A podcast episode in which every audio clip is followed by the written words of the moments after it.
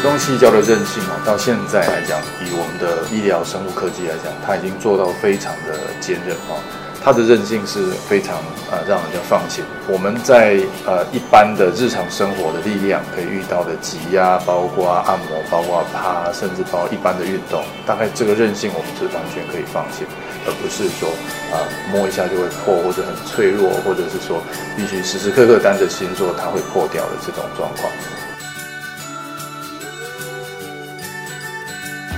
果冻细胶的磨损是长期的，而且是让你想不到的，就像一张纸在固定的折痕里面只有一千次，大概会从折痕那里就破裂掉。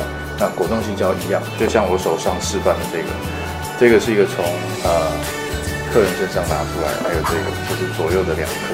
那呃我这样挤压就可以看到两个很清楚的这个反折的反光。那拿出来之后，他这个客人他是放了大概将近十年。这个折痕是已经是定型的，就像两个铁轨一样。它的原因就是说，今天放进身体里，空间不是足够它整个伸展开，而是把它遮住。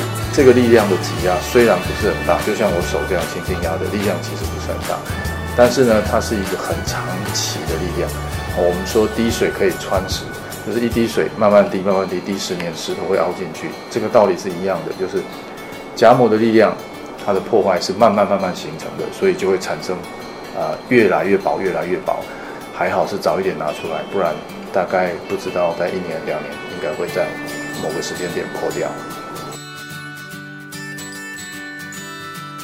再一个原因就是手术的磨损，呃，手术的伤口当然尽量越小越好，通常是三点五到四公分的伤口。但是我们可以看到这个非常的大，直径差不多十一点五到到十二十三，我们要塞进去，其实要透过很大力量去挤压，可能造成第一阶段时间的的损伤。它的损伤甚至大到我们可以听到很多医生在第一次塞的时候，手术的当下就破掉了，以至于被迫要再拿一个新的放进去。那硬塞塞进去，其实这个果冻可能已经受损。啊，三层或四层，那这时候再加上后面的夹膜的收缩或者是外力，当然你可以承受的时间啊，也就是破的日期可能就更短了。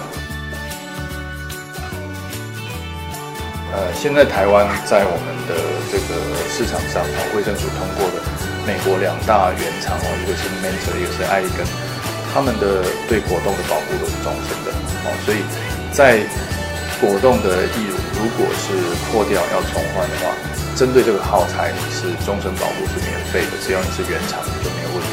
可是要呃得到一个新的义乳，需要经过手术的行为，手术的行为里面包括呃手术的呃的 team 的时间、医生、耗材，还有包括麻醉，这个部分会产生一些费用。我们的答案不是告诉他说果冻细胶。有如钻石一般不会破，钻石也可以把它切割破，还可以切成我要的形状。所以即使钻石都可以的，哪有那个不会破的东西？但我们的重点是，这个破会不会发生在我们日常生活？会不会常破掉？会不会没办法应付我们日常生活的需要？答案是不会。哦，只有夹膜的挛缩才会造成这个这个可怕的情形。